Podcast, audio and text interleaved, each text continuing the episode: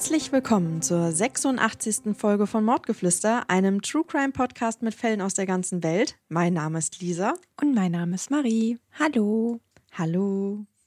Ja, dieser Fall hat mich ein bisschen an meine Grenzen gebracht. Er ist auch auf jeden Fall länger als sonst. Ähm, ich bin sehr gespannt, was Marie sagt und was ihr sagt. Ähm, wir nehmen tatsächlich diese Folge jetzt auch wieder auf, wie wir die früher aufgenommen haben. Das heißt, ähm, Marie hört den Fall jetzt nicht vor, sondern hört ihn zeitgleich mit euch im Prinzip. Life is full of awesome what ifs and some not so much, like unexpected medical costs. That's why United Healthcare provides Health Protector Guard fixed indemnity insurance plans to supplement your primary plan and help manage out of pocket costs. Learn more at uh1.com. Ähm, ja, ich äh, möchte eine kleine Triggerwarnung auf jeden Fall aussprechen. Hier geht es ähm, um explizite Gewalt an äh, Frauen und auch, ähm, ich schilde auch ziemlich explizit die Hinrichtungsmethode. Und vielleicht nochmal ganz kurz als kleiner, als kleine Info am Rande. Ich habe hier eine ganz süße Hundedame neben mir liegen, die gerade ihren Kauknochen äh, verschlemmt. Und falls ihr jetzt irgendwelche komischen Kau- und ähm, Schmatzgeräusche hört, dann ist das tatsächlich die kleine Wilma. Aber ich lege jetzt mal los. Es ist ein ganz normaler Tag an diesem Freitag. Wanda Lopez macht sich bereit für ihre Abendschicht in der Sigmar Shamrock Tankstelle am South Padre Island Drive in Corpus Christi, Texas. Der Job ist ihr wichtig damit sie und ihre kleine Tochter einen kleinen Zuverdienst haben. Wanda ist eine liebevolle Mutter und ihre Tochter, die sie allein erzieht, ist ihr ein und alles. In der Tankstelle hat es Wanda leicht. Sie kommt schnell mit anderen ins Gespräch. Sie ist aufgeschlossen und immer freundlich. Das kommt bei den Menschen, die in der Tankstelle ein- und ausgehen, immer gut an. Vor allem mit ihrem ansteckenden, breiten Lächeln zieht Wanda alle Blicke auf sich. Früher war es in der Gegend noch viel schlimmer gewesen. Unter vielen galt die Stadt als der wilde Westen. Die Kriminalitätsrate war immens hoch und es ereigneten sich einige Morde. Corpus Christi liegt nah an der mexikanischen Grenze. Immer wieder kam es zu Raubüberfällen auf der einen oder aber auch Polizeigewalt auf der anderen Seite. Die Zeitungen und Nachrichten waren voll mit solchen Schlagzeilen. Fast täglich konnte man von einem neuen Mord lesen von Verbrechen, die sich in direkter Nachbarschaft abspielten und die Menschen in Angst und Schrecken versetzten. Hier und da treiben zwar immer noch einige zwielichtige Gestalten in der Hafenstadt, die zu den acht größten von Texas zählt, ihr Unwesen, aber an sich ist es in Corpus Christi schon viel zivilisierter als früher. Eigentlich war dieser Abend nicht anders verlaufen als die Abende, die Wanda sonst bei ihrer Schicht erlebt. Manche Leute kommen, um zu tanken, andere, um Alkohol und Zigaretten zu besorgen und wieder andere, weil nur noch ein Schokoriegel helfen kann. Doch dieser Abend wird nicht so verlaufen wie sonst. Wanda wird nicht ihren Heimweg wie gewohnt antreten und ihrer Tochter noch einen Kuss auf die Stirn geben. Sie nicht noch ein paar Minuten beobachten, wie der kleine Körper im Bett liegt und sanft atmet. Dieser Abend wird so viel Leben nachhaltig beeinflussen. Aber das ahnt noch niemand. Irgendwann bemerkt sie ihn vor dem Eingang. Das ist dieser Mann, der mit einem Klappmesser vor der Türe spielt. Wanda ist allein in der Tankstelle. Sie will unter keinen Umständen ein Risiko eingehen. Aus dem Grund entscheidet sie sich, die Polizei anzurufen. Sicher ist sicher. Wer weiß, was dieser Mann von ihr möchte. Der 911-Call wird in die Geschichte dieses Falles eingehen, denn er zeichnet die nächsten Minuten ab, die zu einem bitteren Todeskampf werden. 911. What is the emergency? Hier ist ein verdächtiger Mann mit einem Messer. Was macht er mit dem Messer? Ich weiß nicht, er ist draußen. Hat er Sie bedroht? Noch nicht. Okay, wir sind auf dem Weg. Ist der Mann weiß? Nein. Schwarz? Nein. Latino? Ja, ich weiß nicht. Nicht auflegen, okay? Okay. Hat er das Messer gezogen? Ja. Man hört, wie jemand in den Laden kommt. Einen Augenblick später hört man, wie Wanda Lopez anfängt zu schreien und immer wieder ruft: Du kannst alles haben, nimm dir alles, was du willst. In der Zwischenzeit fährt auch Kevin Bakers auf die Tankstelle. Er hält vor einer Zapfsäule, steigt aus seinem weißen Merkur Cougar und will gerade seinen Tankdeckel öffnen, als er bemerkt, wie ein Mann die Tankstellenmitarbeiterin heftig schüttelt. Von seinem Standort aus kann er das Geschehen beobachten. Auch er wählt die 911 und macht sich auf den Weg zum Eingang der Tankstelle. Der Angreifer kommt ihm entgegen und schreit ihm zu, dass er stehen bleiben solle und dass er ein Messer bei sich habe. In der Ferne hört man bereits die heranstürmenden Polizeiautos. Der Angreifer rennt los und läuft nach rechts Richtung Osten davon. Kevin eilt in die Tankstelle, um der schwer verletzten Wanda Hilfe zu leisten. Er versucht durch Drücken die Blutung zu kontrollieren. Wanda blutet stark. Überall ist Blut. Währenddessen können weitere ZeugInnen den Fluchtweg des Angreifers wiedergeben. Der Mann rennt vorbei an Julie Azorgas Auto, die zusammen mit ihrem Mann John auf einem Parkplatz steht. Während er an dem Auto vorbeirennt, fällt das Licht der Scheinwerfer genau auf ihn und Julie und John haben genauen Sichtkontakt. Sie wird nachher wiedergeben können, dass der Mann in Richtung Feld gelaufen sei. Sie erinnert sich, dass er circa 1,80 Meter groß gewesen ist, eine dunkle Hose trug und ein weißes offenes Hemd, welches im Wind flatterte. Von allen Seiten stürmen nun Polizeiautos herbei. Der gesamte Februarabend wird von blauen Lichtern geflutet und überall in der Stadt vernimmt man die lauten, hallenden Sirenen, die erahnen lassen, dass etwas Schreckliches passiert sein muss. Alle anrückenden Polizeibeamtinnen haben nur ein Ziel, und das ist den Angreifer von Wanda Lopez so schnell wie möglich festnehmen zu können, damit die restlichen Bewohnerinnen von Corpus Christi ohne Sorge weiterleben können. Die PolizistInnen teilen sich auf, suchen auch zu Fuß die umliegenden Straßen ab. Einer von ihnen ist Officer Tim Millett. Mit seiner Taschenlampe leuchtet er die dunklen Stellen in der Straße ab. Seine Waffe ist gezückt, falls er aus dem Hinterhalt angegriffen wird. Dann sieht er ihn. Ein Mann.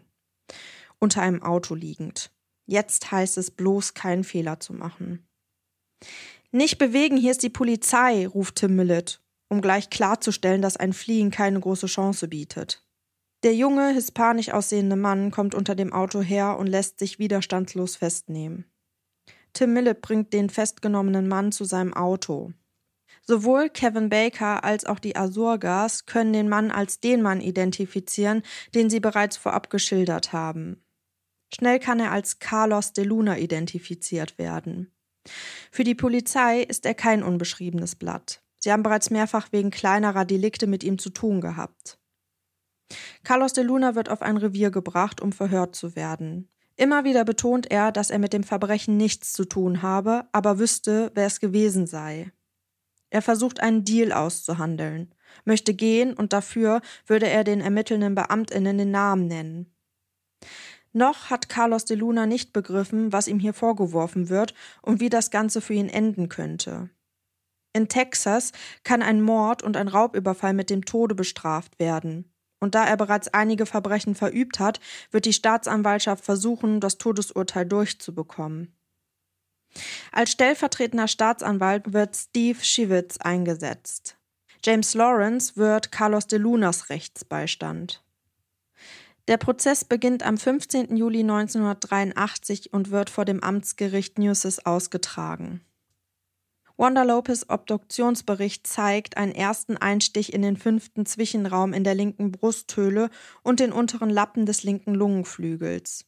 Ein zweiter Einstich erfolgte in die Unterseite ihrer Brust. Durch die beiden Verletzungen gelangen circa zwei Liter Blut in die linke Brusthöhle. Das Messer konnte am Tatort sichergestellt werden.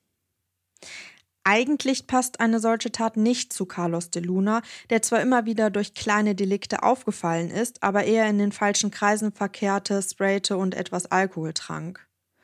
Bisher ist er nicht durch Gewaltdelikte aufgefallen, geschweige denn hat er bisher ein Messer gezückt und einfach jemanden erstochen. Zum Zeitpunkt der Festnahme ist De Luna alkoholisiert und behauptet immer wieder, dass jemand anderes die Tat begangen habe. Er habe aber geholfen. Der Konsum von Alkohol verstößt gegen seine Bewährungsauflagen. Vor Gericht werden noch einmal alle Augenzeuginnenberichte angehört. Sowohl Kevin Baker als auch die Azurgas werden erneut befragt und schildern noch einmal ganz genau, was sich in der Nacht abgespielt hat. Außerdem wird der Mitschnitt des 911-Calls von Wanda Lopez dem Gerichtssaal vorgespielt. Während die Aufnahme abgespielt wird, ist es im Gerichtssaal ganz leise. Man hat das Gefühl, dass selbst Atmen zu laut sein könnte. Die Aufnahmen, in denen man die letzten Minuten von Wanda Lopez hört, sind erschreckend und von Brutalität gekennzeichnet. Der Mitschnitt zeigt außerdem, dass es keinen Grund gab, Wanda zu töten, da sie bereits von Anfang an sagte, dass sie dem Angreifer alles geben würde. Obwohl viele VerteidigerInnen davon absehen, ihren Mandanten in den Zeugenstand zu rufen, will Carlos de Luna selbst Stellung zu den Anschuldigungen nehmen. Er verrennt sich in einer Story und behauptet am Tatabend mit einem Mädchen namens Mary Ann Perales verabredet gewesen zu sein. Ein Detektiv wird beauftragt, um die Frau zu finden, die daraufhin aussagt, sich nicht mit DeLuna getroffen zu haben.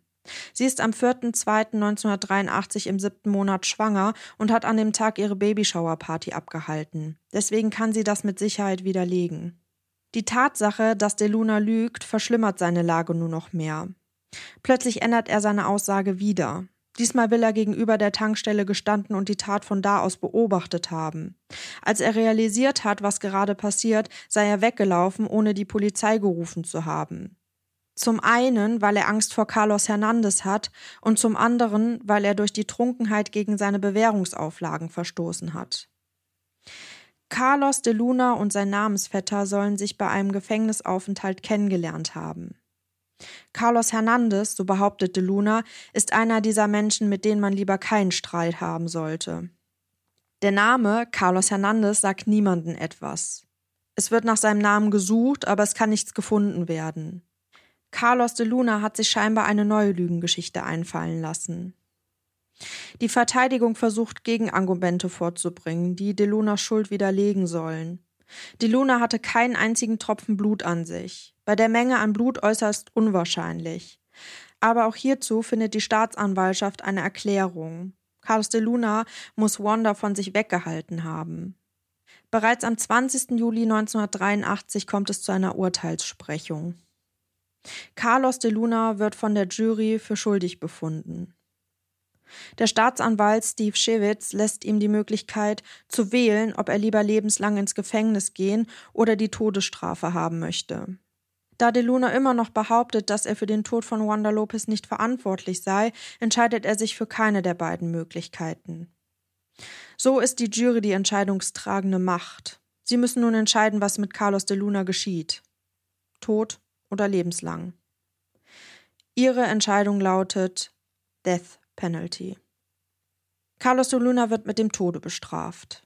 Die Jury denkt, dass es besser sei, einen solchen Täter aus dem Verkehr zu ziehen, um die Allgemeinheit zu schützen. Auge um Auge. Hingerichtet wird in Texas mit der Todesspritze. Hierzu werden der zu Tode verurteilten Person drei Injektionen verabreicht. Zunächst wird ein Betäubungsmittel injiziert, was die Person bewusstlos machen soll. Danach folgt ein Muskelrelaxantium, welches die Muskeln lähmt und somit die Atmung hemmt.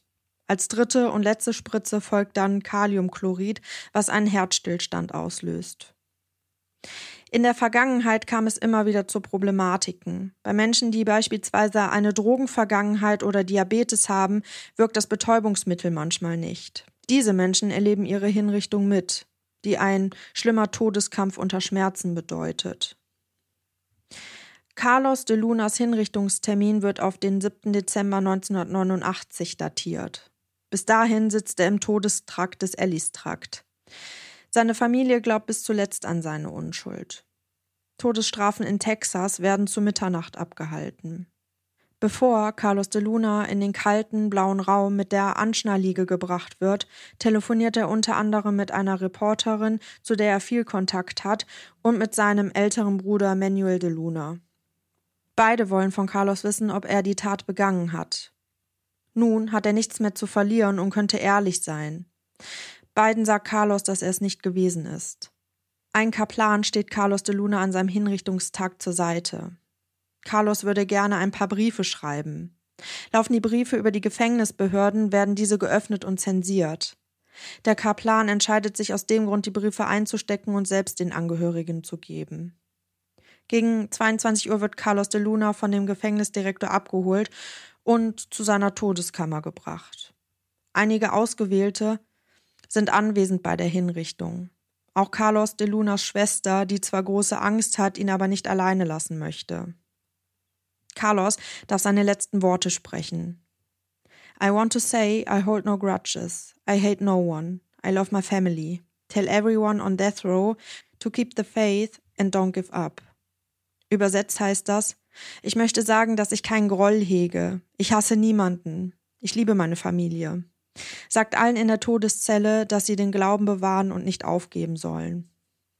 Um Mitternacht wird die Hinrichtung mit der Giftspritze vollstreckt. Die ersten beiden Spritzen scheinen nicht richtig zu wirken. Carlos de Luna hebt beide Male den Kopf und schaut in die Zuschauermenge. Er schaut zu dem Kaplan und zu seiner Schwester. Erst bei der dritten Kaliumchloridspritze hört dann sein Herz aufzuschlagen. Carlos de Luna ist tot, hingerichtet durch den Staat. Der Fall könnte nun abgeschlossen sein, doch das Martyrium beginnt nun erst richtig. Bereits vor seiner Hinrichtung werden immer mehr Stimmen laut, die sich sicher sind, dass Carlos de Luna unschuldig ist. Schon während Carlos de Luna noch inhaftiert ist, kommt durch GefängnismitarbeiterInnen heraus, dass es weitaus mehr Bilder des Tatortes gibt, als vor dem Gericht vorgebracht wurden. Auf den Fotos ist die Unmengen an Blut erkennbar. Noch erschreckender ist allerdings, dass klar ersichtlich ist, wie BeamtInnen über die Beweise trampeln und den Tatort verunreinigen. Sie tragen weder Schutzanzüge noch werden andere Vorsichtsmaßnahmen unternommen. Es werden keine DNA-Spuren vom Tatort genommen. Wieder kommt die Frage auf, wie bei so viel Blut kein Blut an De Luna sein konnte. Diesmal hat niemand eine Antwort. Es hätte Blut zumindest an seiner Schuhsohle haften müssen. Anders hätte er den Tatort nicht verlassen können. Auch der Rechtsanwalt René Rodriguez und der Rechtsmediziner, der Wanda Lopez Leiche obduziert hat, sind davon überzeugt, dass Carlos mit dem Blut in Kontakt gekommen sein muss. Um einen Aufschub der Hinrichtung zu gewähren, muss es eine umfangreiche Begründung geben, die nie vorgebracht wurde. René Rodriguez geht zur Verteidigung, um ihnen die neue Sachlage zu präsentieren. Eine erneute Aufnahme möchte dann aber niemand mehr unternehmen. Der Fall ist für die Anwälte erledigt. Niemand will dem vielleicht unschuldigen Mann noch helfen. Das Problem liegt auch darin, dass Carlos Familie weder Geld noch das Know-how besitzt und sie dem Staat völlig ausgeliefert sind. Sie können nichts für Carlos tun. Dieser beginnt währenddessen mit Karen Baudry Evers zu schreiben. Sie ist eine Journalistin, die ein Interview mit Carlos geführt hat. Durch Briefe beginnen sie langsam eine Freundschaft aufzubauen. Während Karen am Anfang eher dachte, dass Carlos dies tue, um sich reinzuwaschen, erfährt sie nun eine ganz andere Seite des Häftlings. Auch sie beginnt langsam aber sicher an seiner Schuld zu zweifeln. Sie ist es unter anderem auch, die Carlos kurz vor seiner Hinrichtung anruft. Die Lage wird immer aussichtsloser. Um eine neue Verteidigung zu erwirken, müssen Carlos und seine Familie glaubhaft beweisen können, dass die Verteidigung schlechte Arbeit geleistet hat und das Urteil mit einem anderen Verteidiger anders ausgegangen wäre. Carlos Prozess war aber fair. Kann es also sein, dass Carlos de Luna fälschlicherweise zum Tode verurteilt und auch hingerichtet wurde? Mit der Frage möchte sich 14 Jahre später der Professor Jim Liebman der Columbia Law School beschäftigen. Er hat in den 90er Jahren einige Studien zu Mordprozessen durchgeführt. Bei diesen Studien konnte er feststellen, dass die meisten Menschen aus Amerika in Texas mit der Todesstrafe bestraft wurden. Er weist außerdem darauf hin, dass es häufig POCs und arme Menschen betrifft. Liebman möchte nun mit einer Gruppe von Studentinnen nach Fehlurteilen suchen. Einer seiner Studenten findet, dass dabei der Fall von Carlos de Luna in Betracht gezogen werden sollte. Nach Sichtung der Sachlage fällt Liebman auf, dass es einen weiteren, sehr ähnlichen Fall in Corpus Christi gegeben hat. Ein Detektiv wird beauftragt, der nach Carlos Hernandez suchen soll. Und tatsächlich wird eine Akte von Carlos Hernandez gefunden. Das erste, was Liebman und seinem Team auffällt, ist die verblüffende Ähnlichkeit von Carlos de Luna und Carlos Hernandez. Sie sehen sich zum Verwechseln ähnlich. Nach Befragung der Nachbarschaft kommt heraus, dass sehr wohl viele Menschen Carlos Hernandez gekannt haben. Keiner hat sich getraut, gegen ihn auszusagen, da er schon immer gewaltbereit und gefährlich war. Immer wieder rastet er aus und wird auch Frauen gegenüber sehr gewaltsam. Häufig verwendet er dazu ein Messer. Dieses Messer trägt Carlos Hernandez immer bei sich. Es gibt Bilder in der Akte und es handelt sich um dasselbe Messer, welches auch am Tatort bei Wanda Lopez gefunden wurde. Sein Vorstrafenregister ist ellenlang. Immer wieder liest man von Raubüberfällen an Geschäften und Messerangriffen gegenüber Frauen. Bei jeder Verhaftung trägt er sein Messer bei sich. Liebmans Team befragt ehemalige Bekannte, die Nachbarschaft und ehemalige Freundinnen von Hernandez. Vor genau einer dieser Frauen gesteht er einen Mord, den er in einem Van begangen hat. Er habe Sex mit einer Frau gehabt und diese im Anschluss erwürgt. Danach habe er ihr ein großes X auf den Rücken geritzt und den Van samt Leiche auf einem leeren Grundstück stehen gelassen. Ein Mann fand den Van und die Leiche von Dalia Sosida. Neben ihr lag die Unterhose von Hernandez. Trotzdem wurde damals ein anderer Mann verdächtigt. Jesse Garza wird des Mordes angeklagt. Sein Verteidiger merkt allerdings recht schnell die haltlosen Beweise gegen seinen Mandanten. Die Anklage wird fallen gelassen. Aber auch Carlos Hernandez wird nie für den Mord belangt, obwohl man neben seiner Unterhose auch Fingerabdrücke von ihm auf diversen Bierdosen gefunden hatte. Dieser Fall ereignete sich vier Jahre vor dem Tod von Wanda Lopez. Carlos Hernandez war auch Thema im Gerichtsprozess gewesen. Wieso also leugnen sämtliche Beteiligte, dass es Hernandez je gegeben hatte?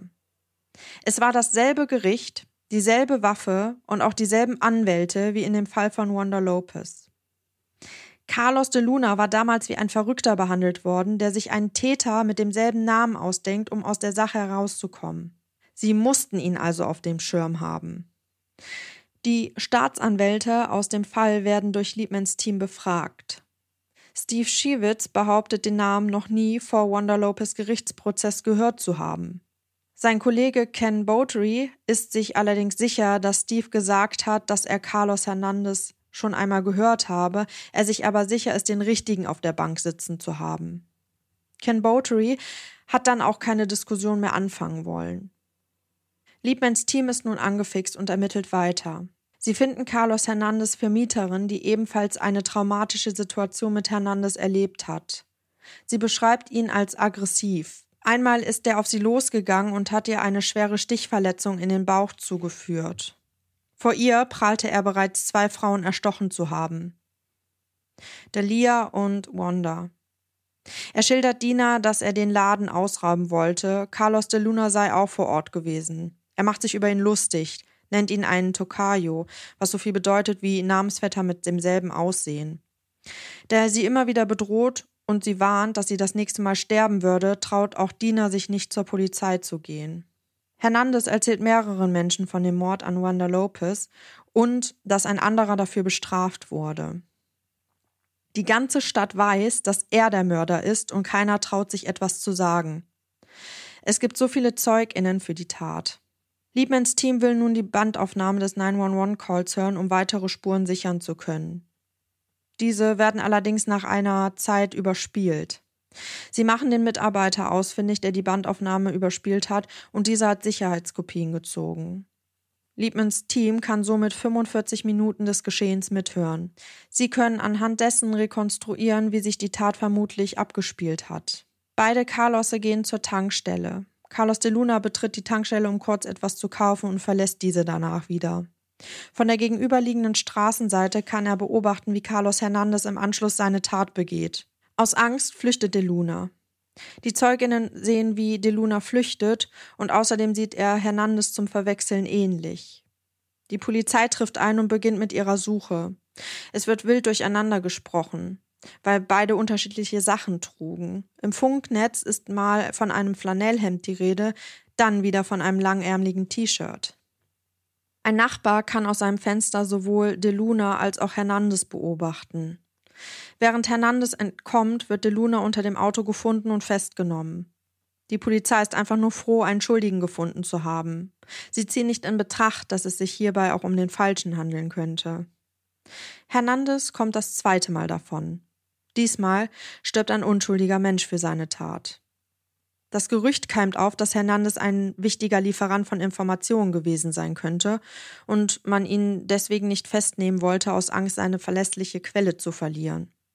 Dies wird allerdings vehement abgestritten. Für den Angriff an Dina kommt Hernandez ins Gefängnis und stirbt dort am 6. Mai 1999 an Leberzirrhose. Carlos de Luna wurde nie formell begnadigt. Er wächst zusammen mit seinen Geschwistern in Corpus Christi in einer Sozialwohnung auf. Seine Mutter ist alleinerziehend, da sein Vater früh verstorben ist. Sie arbeitet viel, um die Familie über Wasser zu halten. Seine Schwestern ziehen ihn mehr oder weniger auf, bis er irgendwann auf die schiefe Bahn gerät. Bis zu diesem Zeitpunkt hat er ein sehr gutes Verhältnis zu seinem Bruder Manuel. Das Verhältnis zerrüttet, nachdem Carlos immer wieder straffällig wird. Es gab zwar einen Stiefvater, dieser war allerdings alkoholkrank und gewalttätig. Carlos Familie macht sich bis heute große Vorwürfe, dass sie ihm nicht helfen konnten. Sie haben zwar immer an seine Unschuld geglaubt, ihnen fehlten allerdings die Mittel und das Wissen. Alle Verantwortlichen sind recht wortkarg und werden nicht zur Rechenschaft gezogen. Der Fall um Carlos de Luna wird in der Dokumentation The Phantom und dem Buch The Wrong Carlos aufgearbeitet und gilt als wichtigstes Beweismittel, dass er zu Unrecht hingerichtet wurde. In der letzten Dekade waren 60 Prozent der in Texas hingerichteten Personen POCs. Nach Amnesty International sind im Zeitraum von 1900 bis 1985 in den USA 350 Menschen unschuldig zum Tode verurteilt worden. Bei 39 von ihnen ist die Unschuld erst nach Vollzug der Exekution festgestellt worden. Die letzte Hinrichtung in Deutschland war an dem Raubmörder Richard Schuh, der am 18. Februar 1948 in Tübingen hingerichtet wurde. Am 2. Oktober 1952 scheiterte ein letzter Versuch im Bundestag, die Todesstrafe wieder einzuführen. Artikel 102 des Grundgesetzes ist ziemlich klar formuliert. Er lautet, die Todesstrafe ist abgeschafft. Die Gründungsväter dieses Artikels wollten sich gerade nach der Nazi-Herrschaft ganz klar gegen die Tötung von Menschen positionieren. In Europa ist Belarus der letzte Staat, der die Hinrichtung vollstreckt. Dort droht einem zum Beispiel beim Mord oder Terrorismus die Todesstrafe und diese wird durch einen Genickschuss vollzogen. Die fünf Länder mit den meisten Hinrichtungen im Jahr 2022 sind China mit tausenden Hinrichtungen, der Iran mit mindestens 576 Hinrichtungen, Saudi-Arabien mit 196 Hinrichtungen, Ägypten mit 24 Hinrichtungen und die USA mit 18 Hinrichtungen. In zwölf Ländern droht die Todesstrafe auch bei keinem Verbrechen. Hier droht einem die Todesstrafe bei Homosexualität. Im Jahr 2022 nahm die Zahl der Hinrichtungen zu. So stieg sie im Vergleich zu 2021 um 53 Prozent. Problematisch ist auch, dass es bei einigen Hinrichtungen zu Problemen kommt, weswegen die Todeskandidaten sehr qualvoll sterben müssen. Der Trend geht aber in vielen Ländern eher zur Abschaffung der Todesstrafe. Ja, also äh, danke für diesen krassen Fall bei dem ich auch die ganze Zeit hin und her geschwankt habe, weil ich mich nicht entscheiden konnte, ob ich jetzt der Meinung bin, dass der Carlos äh, tatsächlich der Täter ist oder ob er wirklich zu Unrecht ähm, ja, verurteilt und sogar hingerichtet wurde. Und hinterher kam ja tatsächlich noch die Auflösung. Du hast ja immer beschrieben, dass er sich noch ähm, ja, versucht hat, irgendwie da rauszureden und irgendwie gelogen hat und so. Und da war ich dann immer so ein bisschen gezweifelt und dachte, ah, vielleicht ist das doch gewesen. Ne? Also äh, versuch, versuch, also vielleicht versucht er nur seinen Kopf aus der Schlinge zu ziehen. Aber ja, so ein bisschen Gefühl dafür hatte ich schon. Und ja, deswegen macht es mich umso betroffener und ich bin umso schockierter, dass er tatsächlich unschuldig zum Tode verurteilt wurde, sehr viele Jahre unschuldig im Todestrakt gesessen hat und dann sogar hingerichtet wurde. Ähm also, ich fange vielleicht mal vorne an. Erstmal zu der Wanda. Ähm sie tut mir unfassbar leid, weil sie sehr, sehr, sehr viel Angst gehabt haben muss in ihren letzten Stunden. Ähm Zumal sie ja auch das irgendwie schon so ein bisschen geahnt haben muss, dass dieser äh, Carlos, in dem Fall ja Carlos Hernandez, irgendwie gefährlich ist und äh, vielleicht ja ihr ein Angriff droht. Deswegen hat sie ja diesen 911-Call abgesetzt. Was ich krass finde, ist, dass die Aufnahme 45 Minuten gedauert hat. Das hattest du ja äh, später nochmal gesagt. Ähm, ja, ganz, ganz furchtbar für ihre kleine Tochter natürlich. Sie ist sowieso schon alleine erziehend und äh, dann ist auch noch die, die Mutter weg. Also mag ich mir gar nicht ausmalen, wie furchtbar das einfach sein muss und aber auch wie viel Angst die Wanda gehabt haben muss. Ähm, der Stefan hat auch mal eine Zeit lang als Nebenjob in der Tankstelle gearbeitet und tatsächlich hatte ich da auch ganz oft ein ungutes Gefühl, wenn der gerade so die Abendschichten hatte und dann da ähm, alleine war, weil man ja tatsächlich sehr oft davon hört, dass äh, Tankstellen überfallen werden. In dem Fall ist es aber ja auch so komisch, also dieser Carlos scheint ja wirklich es auf die Wanda abgesehen zu haben und wirklich darauf, sie zu verletzen oder sogar zu töten, weil sie war ja bereit dazu, ihm Geld zu geben oder was auch immer er haben wollte. Also sie hat ja kooperiert. Von daher äh, scheint er wirklich mit der Absicht da reingegangen zu sein, ihr was anzutun, was einfach nochmal schrecklicher und widerlicher ist. Wie unfassbar es einfach ist, dass ähm, ja die diesen Carlos de Luna dann finden und festnehmen und sich dann so darauf versteifen, dass die alle anderen äh, ja Indizien, die da vielleicht noch vorhanden sind oder eben fehlende Indizien oder Beweise, wie zum Beispiel, dass keine Blutspuren an ihm sind, dass er kein Blut an den Schuhen hatte, ähm, ja, dass die das alles so außer, außer Acht gelassen haben. Ne? Und äh, ich meine, gut, durch seine Lügerei hat er sich natürlich da keinen Gefallen getan, obwohl ja jetzt im Nachhinein herausgekommen ist, dass es diesen Carlos Hernandez ja wirklich gab und anscheinend da nicht weiter ermittelt wurde, beziehungsweise die Zeugen und Zeuginnen so eingeschüchtert waren von dieser Person, dass da niemand sprechen wollte und äh, ja sagen wollte, dass es ihn gibt und dass er es gewesen ist. Ne? Also das ist so ja, dramatisch. aber das Pro ähm, Moment, äh, da Wort hingegen, also die haben gar nicht ermittelt. Weil denen muss ja, also denen war bewusst, dass es den gibt. Weil vier Jahre vorher war der, ähm, war ja der Mordfall mit Dalia gewesen und ähm, da war äh, Hernandez ja auch schon Thema gewesen. Das heißt, denen muss das ja bewusst gewesen sein. Und die haben so getan, als wenn die nichts über, also als wenn es den nicht geben würde, als wenn die nichts über den herausfinden können. Mhm. Mhm.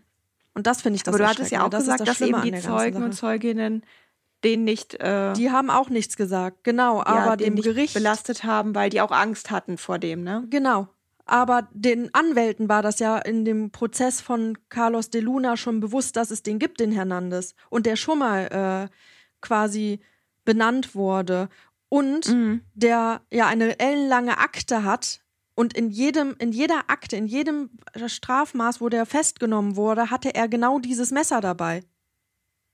Mhm. Genau das ja, Messer mit Also dem, das ist ja äh, so eindeutig, ne? Also wenn die, wer die Tatwaffe halt Ja. bei sich hat, das ist ja äh, äh, noch eindeutiger geht es kaum. Ne? Ja, Katastrophe. Ähm, Mhm. Nee, da hat, muss man definitiv sagen, hat äh, die Polizei nicht gut gearbeitet. Und auch vor Gericht ist da ja einiges schiefgelaufen, weil du ja auch gesagt hattest, dass diese Bilder, die da hinterher nach seinem Tod noch aufgetaucht sind, gar nicht irgendwie vor Gericht wirklich zur Debatte standen, weil ja unter anderem die Polizei da auch keine äh, gute Figur gemacht hat, indem die den Tatort so verunreinigt haben mit ihrer Arbeit. Du siehst ähm, auf einem Bild eine Polizeibeamtin, die mit hohen Schuhen im Blut steht. Oha. Und es sind halt ganz, ganz viele Indizien auch noch. Also ähm, man, w- man sagt dann, also eigentlich wurde gar nichts entwendet, soweit ich das jetzt verstanden habe, auf der Tankstelle. Dann hieß es aber kurzzeitig, es wurde doch Geld entwendet. Dann hatte Carlos de Luna 149 Dollar in seinem Portemonnaie. Dann haben die gesagt, genau das ist das Geld, was äh, halt fehlt in der Tankstelle. Aber eigentlich wurde auch gesagt, dass nichts gefehlt hat. Ähm, dann ist halt auch, dann haben die gesagt, das ist genau das Geld aus der Tankstelle. An dem Geld war aber kein bisschen Blut und also ich komme da gleich nochmal zu, äh, wo ihr vielleicht euch zu dem Fall auch noch belesen oder wie, wo ihr die Dokumentar, wo, wo ihr den Dokumentarfilm findet. Da seht ihr halt, wie viel Blut da einfach ist. Also es kann halt einfach, also alleine die Tatsache, dass Carlos de Luna nicht einen Tropfen Blut an sich hat, kann einfach gar nicht stimmen. Ja, und selbst wenn er sie weggehalten hätte, also es gibt ja genug Dokumentationen, wo man eben sieht, in welche Richtung und welche feinen Partikel da durch die Gegend fliegen, äh, wenn eben jemand angegriffen wird und stark blutet. Also äh, wenn du jetzt noch sagst, dass da so viel Blut ist, das kann wirklich einfach nicht sein. Und dann kann es ja Er auch nicht sein, ja- dass eben am Geld nichts zu finden ist. ja, alleine sagen wir jetzt mal, äh, er, dass er wirklich irgendwie geschafft hätte, äh, dass an seinen Körper kein Blut kommt. Spätestens seine Schuhsohlen hätten voller Blut sein müssen, weil er hätte sonst anders gar nicht den, äh, die Tankstelle verlassen Mhm. können. Er hätte die Tankstelle nicht verlassen können, ohne dass Bl- das Blut an seine Schuhsohlen Ja. gelangt.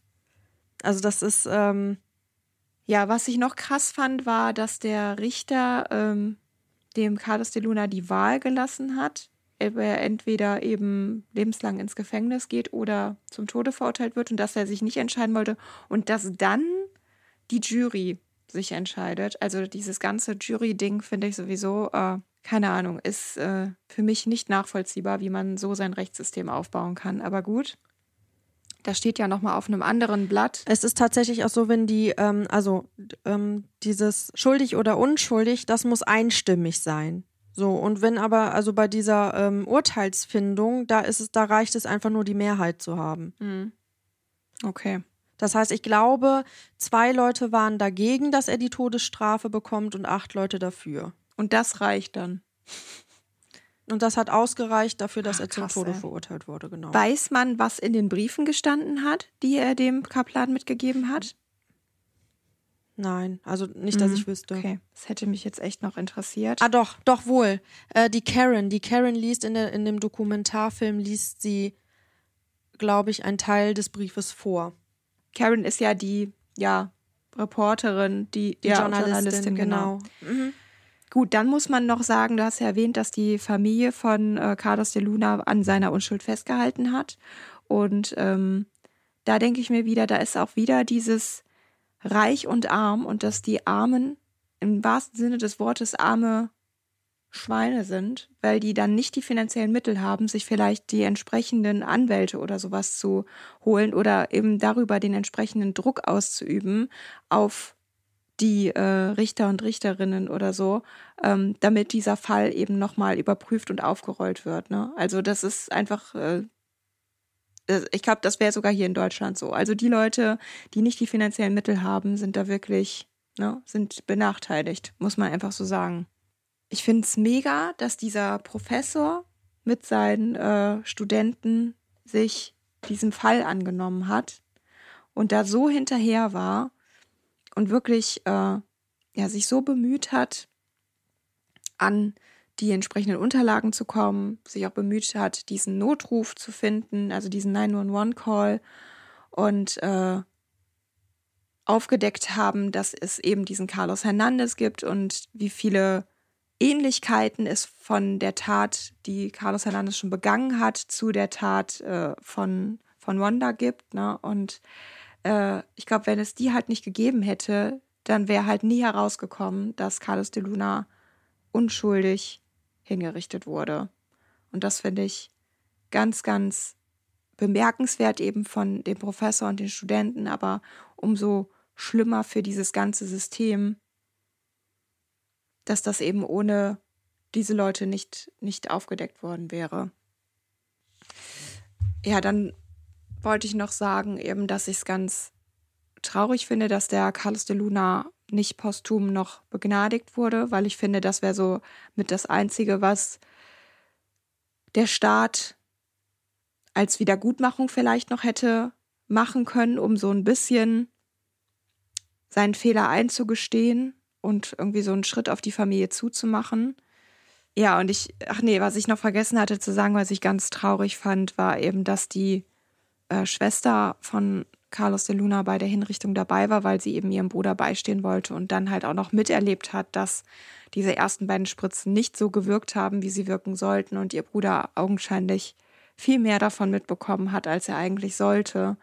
Und ähm, ja, das mag man sich gar nicht vorstellen, was da sowohl in ihrem als auch in seinem Kopf vorgegangen sein muss. Und äh, ich denke, diese Bilder wird sie ihr Leben lang nicht vergessen und das wird sie, ich denke, auch ihr Leben lang nicht, nicht mehr loslassen. Und äh, zum Schluss hast du ja noch so ein paar Zahlen genannt und ich bin halt absolut kein Fan von der Todesstrafe und bin der Meinung, dass die überall abgeschafft gehört. Also dieses Auge um Auge, Zahn um Zahn ist einfach total veraltet. und äh, nicht mehr zeitgemäß und äh, es ist für mich, also steht gar nicht zur Debatte, dass diese Art von Bestrafung ja irgendwie also nirgendwo gerechtfertigt ist, meiner, meiner Meinung nach. Also ich glaube auch, dass die Menschen in den Gefängnissen, selbst wenn sie lebenslang im Gefängnis sitzen, wirklich mehr von dieser Strafe ja, erleben oder äh, ja, dass es mehr Aus, Auswirkungen hat, als eben, wenn die dann äh, sterben. Gut, ich gehe mal davon aus, dass es in Amerika auch viel damit zu tun hat, dass das natürlich auch Kosten verursacht, wenn die Menschen so lange im Gefängnis sind. Ne? Aber äh, das ist meiner Meinung nach kein, kein Grund dafür, dass man diese Strafe weiterhin äh, so praktizieren sollte. Und ich finde es ganz äh, erschreckend, dass es heutzutage immer noch so viele äh, Todesstrafen, also dass es, dass noch so viele Todesstrafen vollstreckt werden. Das war mir tatsächlich auch nicht so bewusst, dass es äh, von der Anzahl her noch so viele sind. Und weil es eben auch noch die, die Gefahr mit sich bringt, dass ganz, ganz viele Menschen davon einfach unschuldig sind und äh, da sehr viele Fehler gemacht werden, wie man ja hier auch gesehen hat. Also ich glaube, die Liste ist ellenlang von Menschen, die zu Unrecht zum Tode verurteilt wurden und wo das Urteil halt auch verstreckt wurde. Und genau das ist mit einfach, finde ich, der wichtigste Grund, weswegen diese äh, Art der Bestrafung abgeschafft werden sollte. Ja, ich würde vielleicht auch noch kurz ein paar Minuten was dazu sagen wollen, mhm. weil der Fall mich doch ziemlich äh, extrem beschäftigt hat. Vielleicht nur ganz kurz, wie ich überhaupt auf den Fall gekommen bin. Ich habe nämlich einen anderen Podcast gehört und da ging es darum, dass ähm, da ist eine Familie, dessen Kinder getötet wurde und die werden gefragt, ob das für die eine Genugtuung ist, dass der Täter jetzt die Todesstrafe bekommt und die sagen eben nein, das ist für uns keine Genugtuung, weil der Tod nie ähm, gut ist. Und ähm, das hatte ich mir eben angehört und habe dann darüber nachgedacht, ob es wohl auch ähm, zu unschuldig, also dass es ja wahrscheinlich ganz viele Täter gibt oder TäterInnen gibt, die unschuldig ähm, verurteilt äh, wurden. Und dann habe ich äh, im Zuge dessen gedacht, dass es eigentlich ganz interessant wäre, da einen Fall drüber zu machen und habe dann eben gesucht und äh, bin dann relativ schnell auf den Fall von Carlos de Luna gestoßen, habe dann so ein bisschen recherchiert, habe dann äh, diverse Zeitungsartikel gelesen, habe alles zusammen recherchiert, habe in meiner Recherche dann festgestellt, okay, es gibt auf jeden Fall einen Dokumentarfilm und habe gedacht, okay, den gucke ich mir auf jeden Fall am Ende, wenn ich ihn dann irgendwo streamen kann, an. Und ähm, ja, bin dann am Ende, ähm, habe ich dann geschaut, wo kann man denn diesen ähm, Dokumentarfilm eben das Phantom ähm, schauen und bin dann darauf aufmerksam geworden, dass es einfach eine Netflix-Dokumentation ist, die ich überhaupt vorher noch gar nicht gesehen hatte.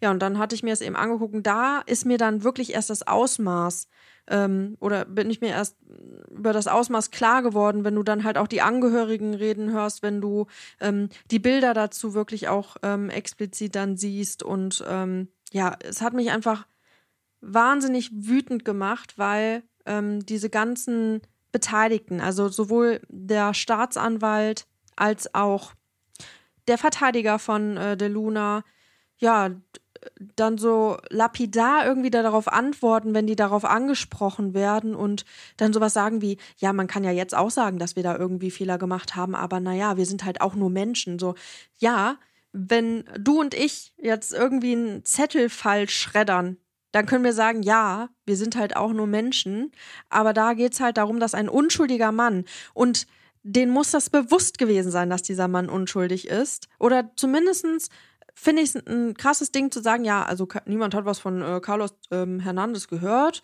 Äh, den, äh, den gibt es wahrscheinlich gar nicht. Carlos de Luna macht das jetzt, um äh, seinen Kopf aus der Schlinge zu ziehen. Ähm, Finde ich das halt ein starkes Stück, weil hier geht es halt auch immer noch darum, dass ein, ein, ein Mensch halt hingerichtet wird.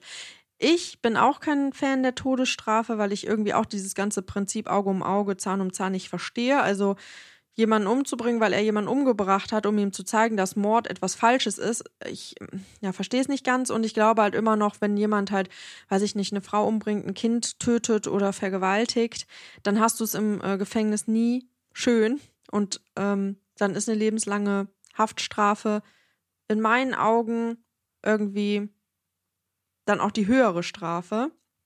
Und alleine, wie du das eben auch schon gesagt hast, dieser Anzahl und da wird ja eine Liste noch, also, also Carlos de Luna ist definitiv nicht der erste, bei dem ein Fehlurteil gesprochen wurde und auch vollstreckt wurde. Ähm, die Liste wird lang sein und die Liste wird auch sehr viele ähm, Fälle haben, die halt einfach nie entdeckt wurden, weil natürlich der wahre Täter vermutlich nie sagen wird, ach ja, ich war es doch.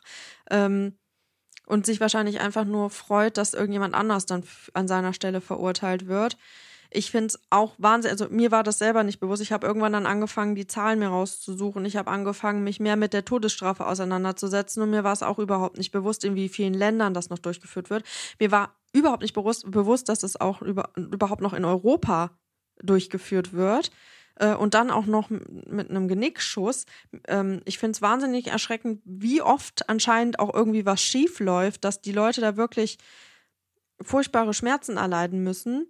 Ähm, mir war auch nicht bewusst, dass 1952 in Deutschland nochmal versucht wurde, die halt überhaupt wieder ähm, ja ins das als als äh, mögliche Strafe anzuerkennen.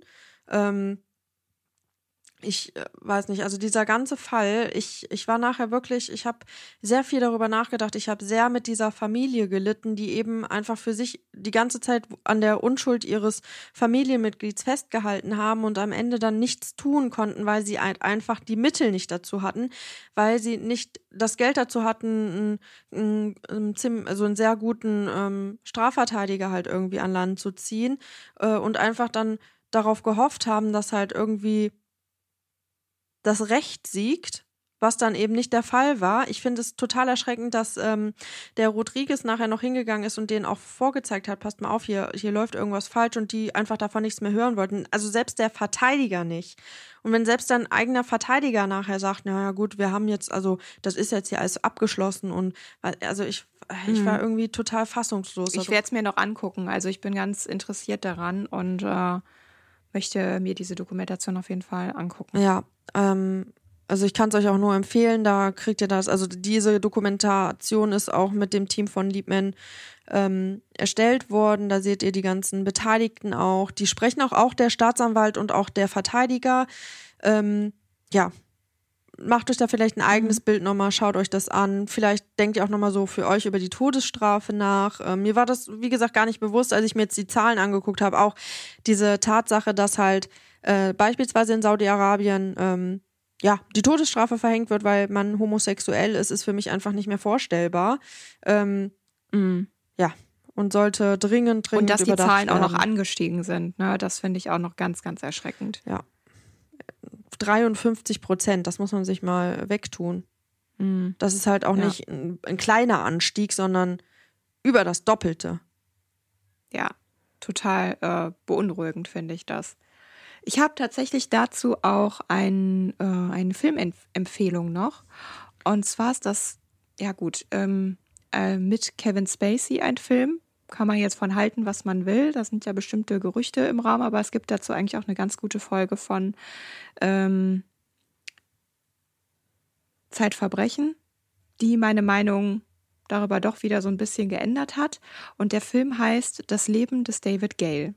Ich weiß nicht, ob du den kennst, Lisa. Den kenne ich der nicht. Sehr, sehr gut, der Aber Film. ich kenne den Film, Und, den ich äh, euch auch empfehlen kann, Dead Man Walking. Der ist auch ziemlich gut, weil der eben auch zeigt, das ist ein Mensch, der wirklich eine sehr, sehr schwere, also schwere Tat begangen hat. Und ich glaube, der ist sogar auf wahrer Begebenheit und ähm, ja, spiegelt aber trotzdem so ein bisschen, ja, die Todesstrafe einfach wieder, bringt einem vielleicht auch nochmal das Ganze zu überdenken, auch wenn der Mensch eine sehr, sehr schlimme Tat begangen hat. Also ähm, meistens überdenkt man die Todesstrafe ja immer eher, wenn jemand irgendwie ja, etwas nicht so Schlimmes oder unschuldig ähm, verurteilt wurde. Aber in dem Fall ist es eben so, er hat was Schlimmes getan und dieser Film ähm, handelt halt eben davon, von dieser, ja,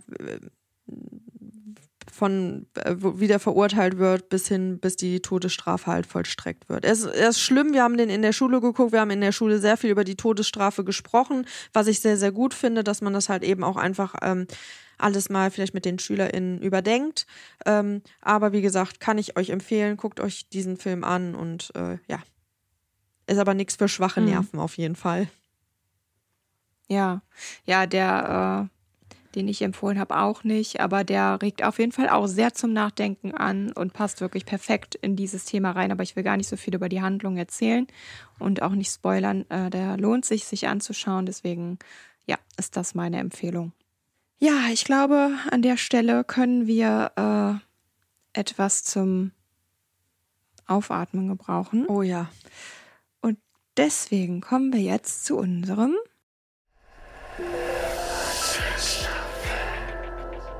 Ja, Lisa, äh, mir fällt natürlich langsam wirklich nichts mehr ein und ich bin mir fast sicher, dass wir diese Frage schon mal hatten.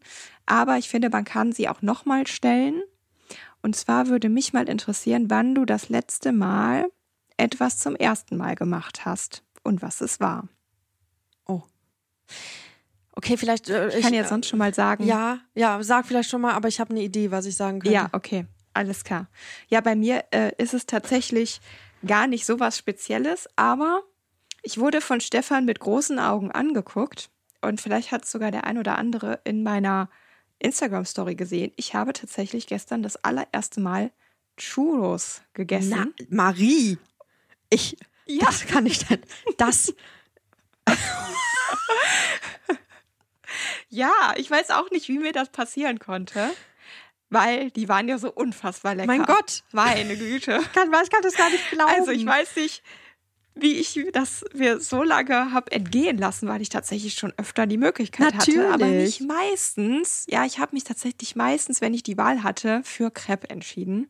Ich stehe ja total mhm. auf Crepe mit Nutella und Banane.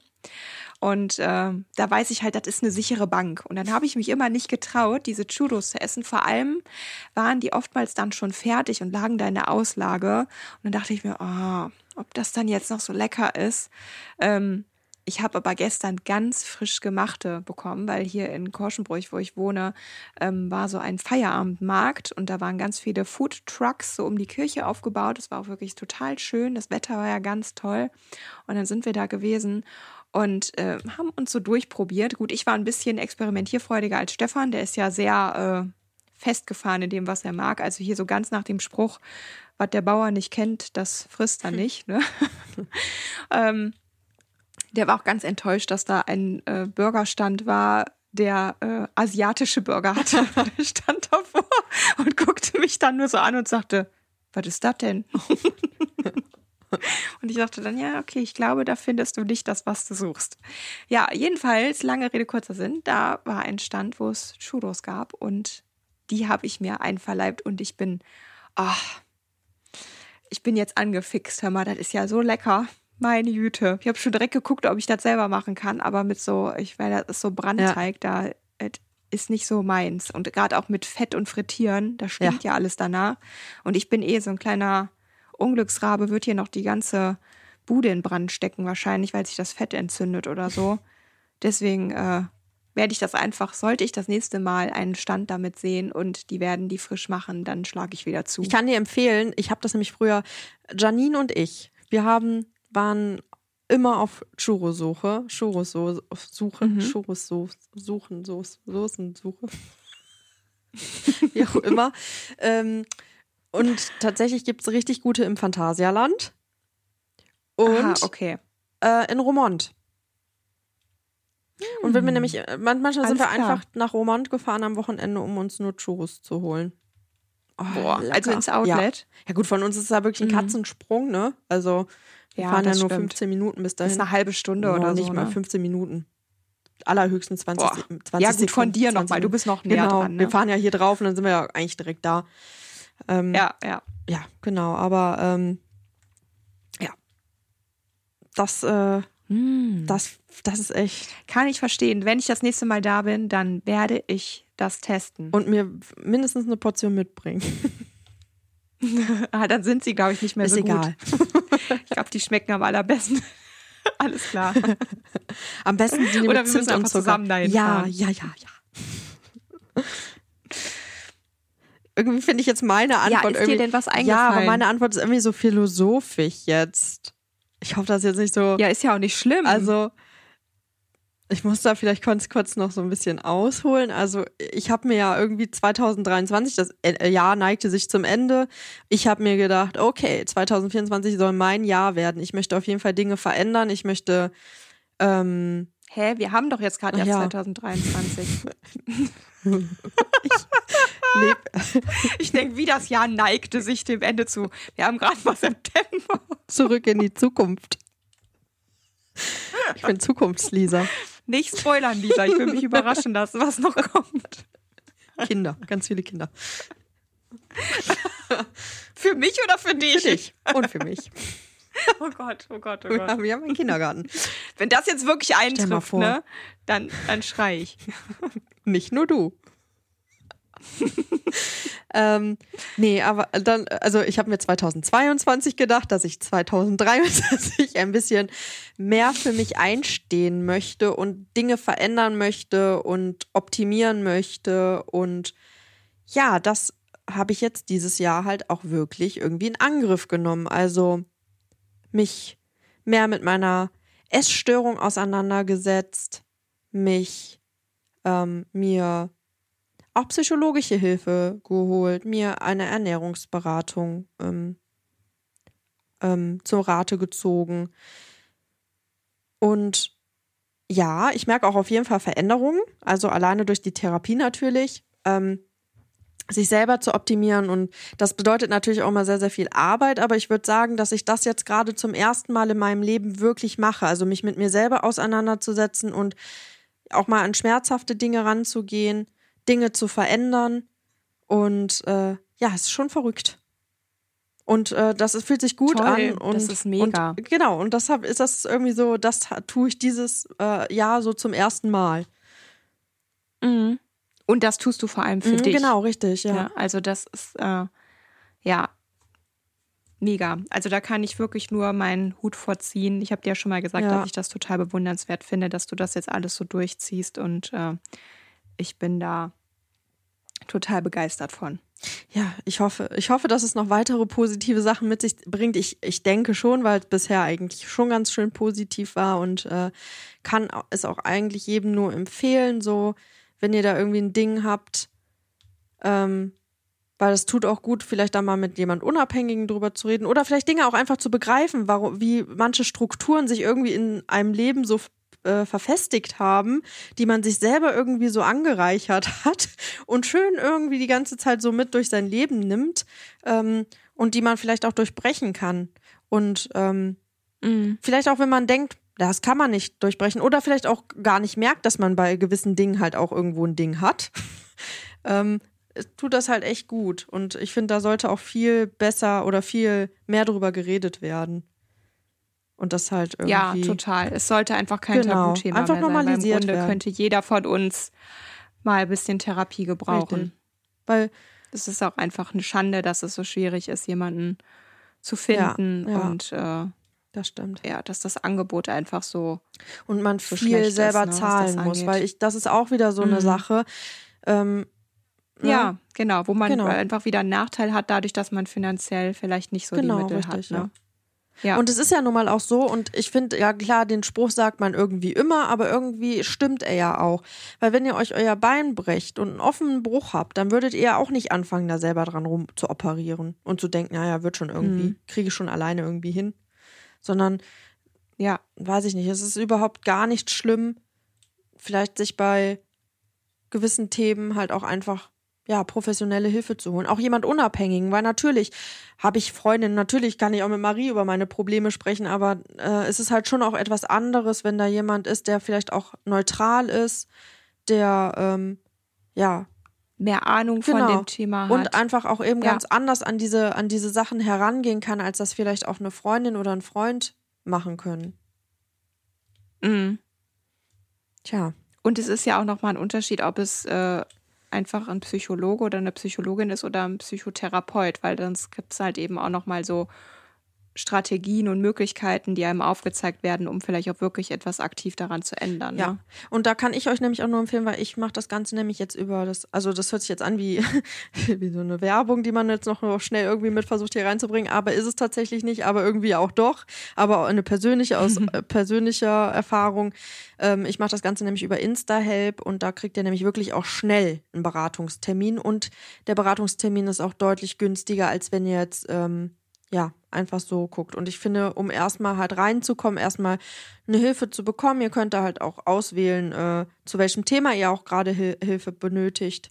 Und dann werden halt direkt auch Leute da ausgewählt und man kann sich kurze Videos angucken und einfach gucken, ob da schon so ein gewisser Vibe da ist. Und dann hat man so ein erstes Beratungsgespräch und dann kann man halt dann entscheiden, ist die Person was für mich, möchte man weiter mit der, mit der, äh, mit der zuständigen Person dann ähm, sprechen oder vielleicht sich auch nochmal umentscheiden. Genau. Also ich finde es eigentlich ganz cool, muss ich sagen.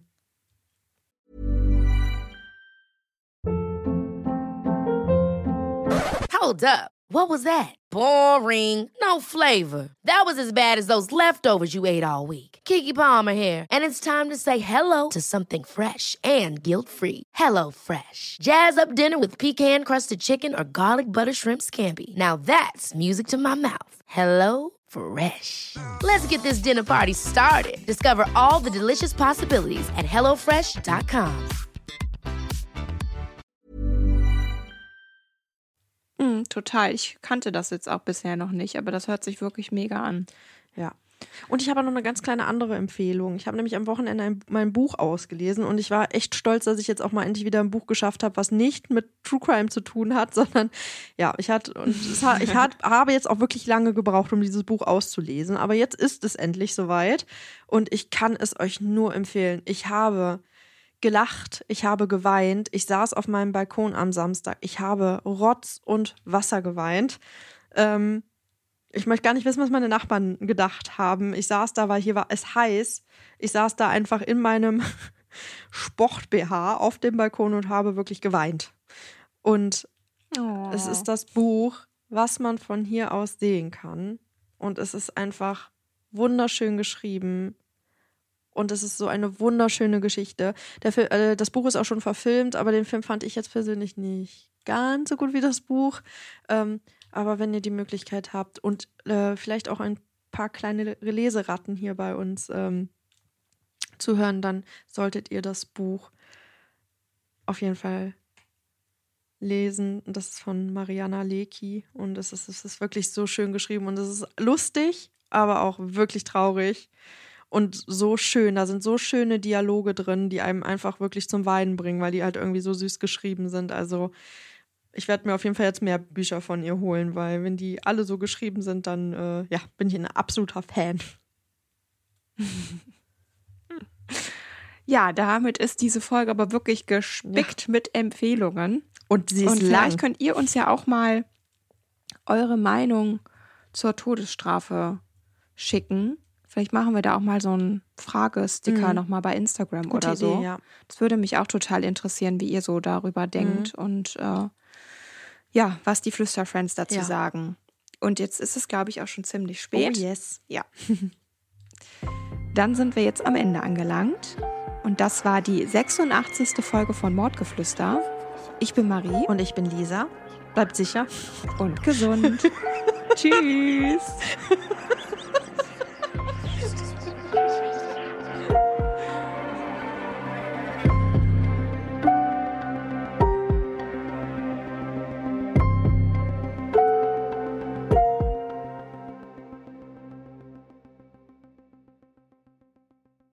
Marie, ich weiß gar nicht, habe ich in der letzten Folge darüber gesprochen, dass in mein Auto eingebrochen wurde? Nein. Oha. Das war nämlich auch noch. Wann, wann ist das passiert? Sag mir nicht, während du in Wien warst. Nein, an dem Tag, wo wir ähm, nach Holland gefahren sind zum Strand, äh, also Pia und ich. Okay. Wir sind morgens, also ich hatte meine ganzen Klamotten gepackt, wir sind morgens zum Auto gegangen und ich habe schon so von außen reingeguckt und dachte schon so, hä? Warum liegt denn da alles so verstreut in meinem Wagen? Das ist ja, also so habe ich den aber nicht hinterlassen. So, und dann hatte, ich hatte den dann aufgeschlossen, der war halt auch eigentlich abgeschlossen. Und Pia hatte dann hinten irgendwas reingeräumt und ich habe die Tür aufgemacht und dann roch es halt auch gleich nach Zigarette. Und dann habe ich gedacht, sag mal, dann habe ich mich so reingesetzt, habe ich gesagt, sag mal, hier war irgendjemand in meinem Wagen drin. Ja, und dann habe ich mir das so angeguckt. Es war aber tatsächlich das Einzige, was geklaut wurde, waren zwei alte Sonnenbrillen, die aber schon so zerkratzt waren, dass ich die eigentlich wegschmeißen wollte, aber immer vergessen habe, aus dem Auto mit hochzunehmen. Also danke, lieber Dieb, dass du mir da einen Gefallen getan hast. Und dann hat er in deinem Auto oder hat der oder die in deinem Auto geraucht? Ja, und das ist so lustig, weil ich habe ja früher auch geraucht, ne? Ja. Und ich habe ja immer heimlich bei meiner Mama im Auto geraucht. Und dann hat Mama mal gefragt, ob ich im Auto geraucht habe. Und dann habe ich immer gesagt, nein, bestimmt nicht. Und dann hat die immer gesagt, ja klar, ist bestimmt jemand eingebrochen und hat da drin geraucht. Und dann fand ich es halt mega lustig, meiner Mama jetzt zu erzählen, dass halt wirklich jemand bei mir eingebrochen ist und in meinem Auto geraucht hat. Ja, ja, Ja. Glück im Unglück, Aber das dass tatsächlich zum Glück nur die Sonnenbrillen Ja, es ist halt nichts weggekommen, ne? Genau. Aber und ein paar Masken. Ein paar Masken wurden auch geklaut. Hä? Was ist das denn komisches? Wir haben bei uns auch noch 20.000 Und dann hatte ich total. Angst. Ja, pass auf, vielleicht war es genau der, aber die waren im Handschuhfach. Es Okay. wird halt alles durchwühlt, aber ich hatte halt offensichtlich nichts im Auto liegen, zum Glück, weil ich bin ja so ein Kandidat. Ich vergesse ja dann auch schon mal gerne mein Portemonnaie oder so im Auto. Mhm. Ähm, aber an dem Tag hatte ich tatsächlich nichts in meinem Auto liegen. Also es ist alles noch da, bis auf diese zwei Sonnenbrillen und ein paar Masken. Die sollen mir egal sein. Ähm, ich hatte tatsächlich ein bisschen Angst nachher, dass die irgendwie an meinen Kaugummis oder sowas gemacht haben, die da so drin stehen. Die habe ich dann tatsächlich weggeschmissen, weil ich Angst hatte. ja, Dass die aber alle mal angeleckt ist haben. nichts weggekommen. Ah, verrückt, oder? Ja, Bah. wirklich verrückt. Aber sind denn irgendwelche äh, Schäden jetzt am Auto? Also wie sind die da überhaupt reingekommen? Das frage ich mich auch. Eventuell habe ich nicht abgeschlossen. Aber der Wagen war abgeschlossen, als wir zum Auto gegangen sind. Ich weiß es Aber nicht. verriegelt sich der nicht äh, manchmal automatisch, wenn man eine Zeit lang. Ja, aber nur, wenn die Tür vorher nicht auf war. Also es kann auch sein, dass, also wenn du die Tür dann einmal aufgemacht hast, dann bleibt er offen. Okay. Da habe ich nämlich immer so Angst, wenn ich mal Lea im Tja. Auto habe und äh, der Motor schon läuft, dann Mhm. habe ich so Angst davor, dass sich dieses Auto verriegelt, dass ich immer eine Tür offen lasse. Also das, äh, das Kann ist ich wirklich verstehen. mit einer meiner größten Ängste. Und ich habe mal Lea schon mal aus Versehen hier zu Hause in der Wohnung gehabt und habe mich dann ausgesperrt. Das war auch äh, richtig, richtiger Schockmoment. Und zum Glück, ich hatte auch mein Handy nicht dabei, aber zum Glück war Stefan eher auf dem Heimweg und war fünf Minuten später dann da. Aber ich war so aufgelöst in dem Moment. Ich dachte, nee, was mache ich Ach denn du jetzt? Ja, das glaube ich. Das war ein Ja, Schock absolut. wahrscheinlich, ne? Aber Marley hat gar nichts davon gemerkt. Die hat gepennt. Meine, meine Eltern haben mich mal im Kindergarten vergessen, also. Schön. Und, aus, und aus mir ist auch was geworden.